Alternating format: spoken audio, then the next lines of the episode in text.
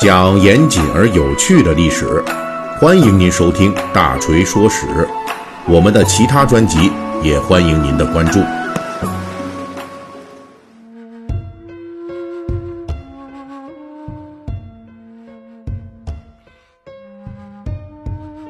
最近大锤的《水浒细节解密》啊，已经是聊到了古典小说《水浒传》中那些出场的，在纯粹的文学创作的人物啊，就是现实中没有的。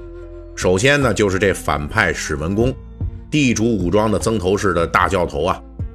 上一期呢，我们就为了讲解曾头市的一些诡异的情节设定，又引入了祝家庄，还有他的教头栾廷玉。应该说。种种迹象表明，当初施耐庵在写作《水浒传》的时候，可能面临的是如何处理情节相对比较类似的这曾头市之战和祝家庄之战的这么一个难题。那施耐庵是如何处理的呢？我觉得呀，这个答案就得通过史文恭与栾廷玉这两个人的形象设定去寻找，因为我之前提到过。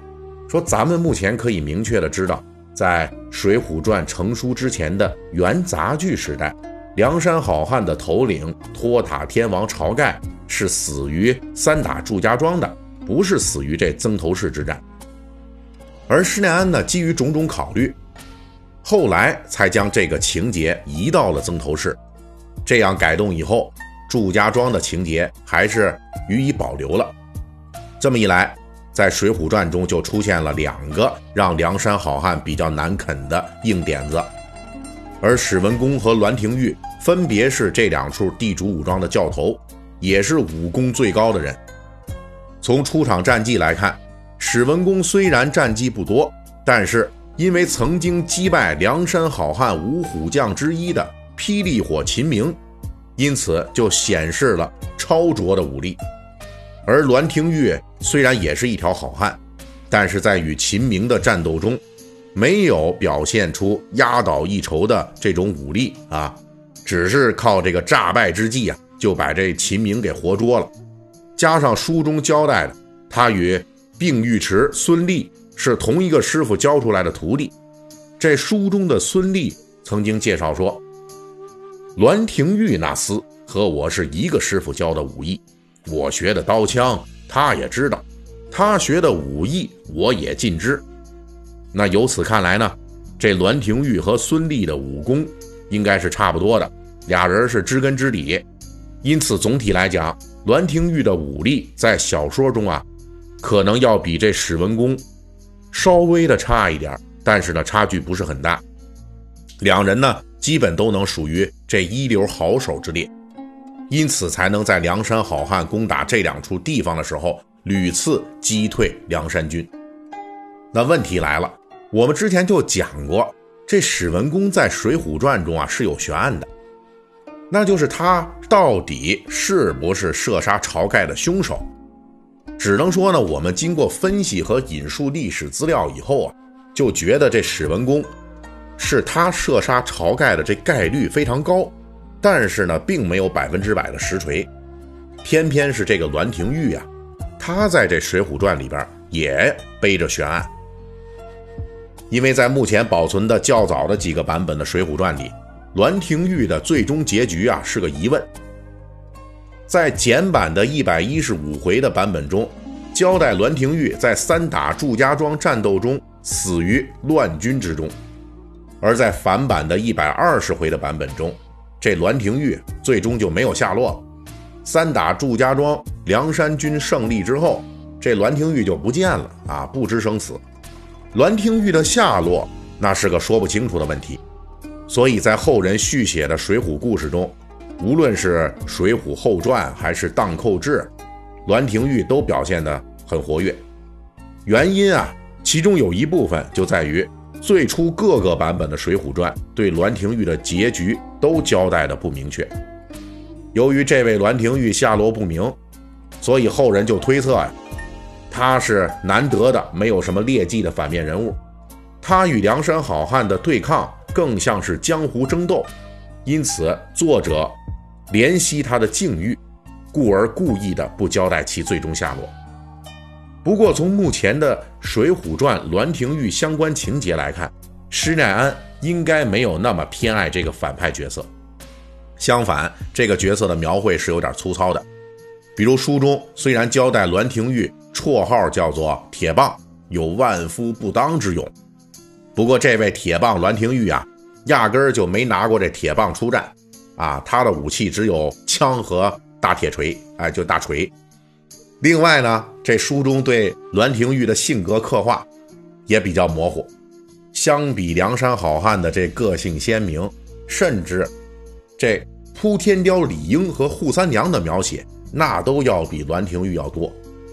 而栾廷玉通篇的性格，也只是对师弟孙弟比较轻信，即便是到了最后决定祝家庄命运的一战时，这栾廷玉的下落。和战场局势的交代混乱，都是同时存在的。一方面呢，这书中说梁山军啊四路围攻，但是呢只交代了其中三路，分别是豹子头林冲、小李广花荣，还有梅遮拦穆弘。第四路军是谁呢？没说，谁领军不知道。而祝家庄这边交代清楚明白的是，祝龙、祝虎、祝彪。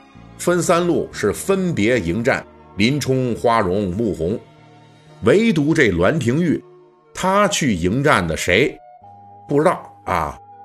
而偏偏这栾廷玉呢，又在迎战这个不知名的第四路梁山军的时候，就直接的生死不知了。通过这一连串的情节模糊处理啊，我就觉得啊，这作者施耐庵对栾廷玉的设定很可能是受到了。《水浒传》成书之前的元杂剧《三打祝家庄》的情节限制，毕竟啊，《三打祝家庄》的故事，在《水浒传》成书之前已经是传播的很广了。在这种情况下，施耐庵对这个故事的加工和再创作是不可能出格的，这就限制了栾廷玉的塑造。而且大锤怀疑，《水浒传》中栾廷玉最后莫名其妙的生死未卜。很可能是之前的三打祝家庄的故事本身就是如此。为了避免读者在阅读《水浒传》时感到与之前水浒故事出现较大矛盾，所以施耐庵只能通过这样的模糊处理来降低这种矛盾冲突。而相比之下，史文恭的角色刻画要比栾廷玉生动得多。比如史文恭虽然说武艺高超吧，但是心胸啊却不是很开阔，而且有点那种。色厉内荏啊，一副小人做派。就比如说，跟这梁山好汉交锋之前，那气焰嚣张啊，狂得不得了。到了后来呢，连吃败仗，哎，就怂了。他呢是又想和梁山好汉求和，但是又犹豫不定。最后啊，就围绕是否把这惹出大祸的自己的那匹坐骑神驹照夜玉狮子马。哎呀，这个东西是不是归还给宋江啊？就这个又是一番迟疑不决，拿不定主意。到了宋江等人派出李逵等人说前往曾头市和谈的时候，这史文恭就疑心使者有诈，结果被李逵就认为是看不起他们。那这李逵其实有点粗中有细，是吧？一下子这脾气不太好，就发怒了，当面啊就劈胸揪住史文恭就打。在曾头市的自己家的地盘上，这有万夫不当之勇的史文恭，竟然没有反抗啊，就任由着这李逵随意的厮打。这时候，这武力高超的这史文恭啊，倒是还真的有几分这跑江湖的这教师爷的人间烟火气呀。那他也害怕敌人，他也会贪图小利，他也会手鼠两端。全然不像这栾廷玉在祝家庄那样是烟火不尽。从作者对史文恭和栾廷玉的不同描写效果来看，大锤就谨慎推测，很可能栾廷玉是基于原有的宋元时代早期的水浒故事“三打祝家庄”的基础之上的一种再创作，限制就比较多，因而呢就追求四平八稳，甚至说不惜让他生死不明。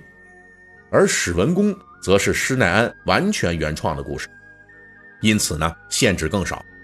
这市井烟火气就更足一些。由此可见，施耐庵对祝家庄和曾头市的删改，恐怕正是以栾廷玉和史文恭的处理不同来作为代表的。本集的故事我们就讲到这里，感谢您的收听。您可以微信搜索添加四四七九二五八零三一七八，让小助手拉您进入大锤粉丝群。喜欢历史的朋友可以一起愉快的交流。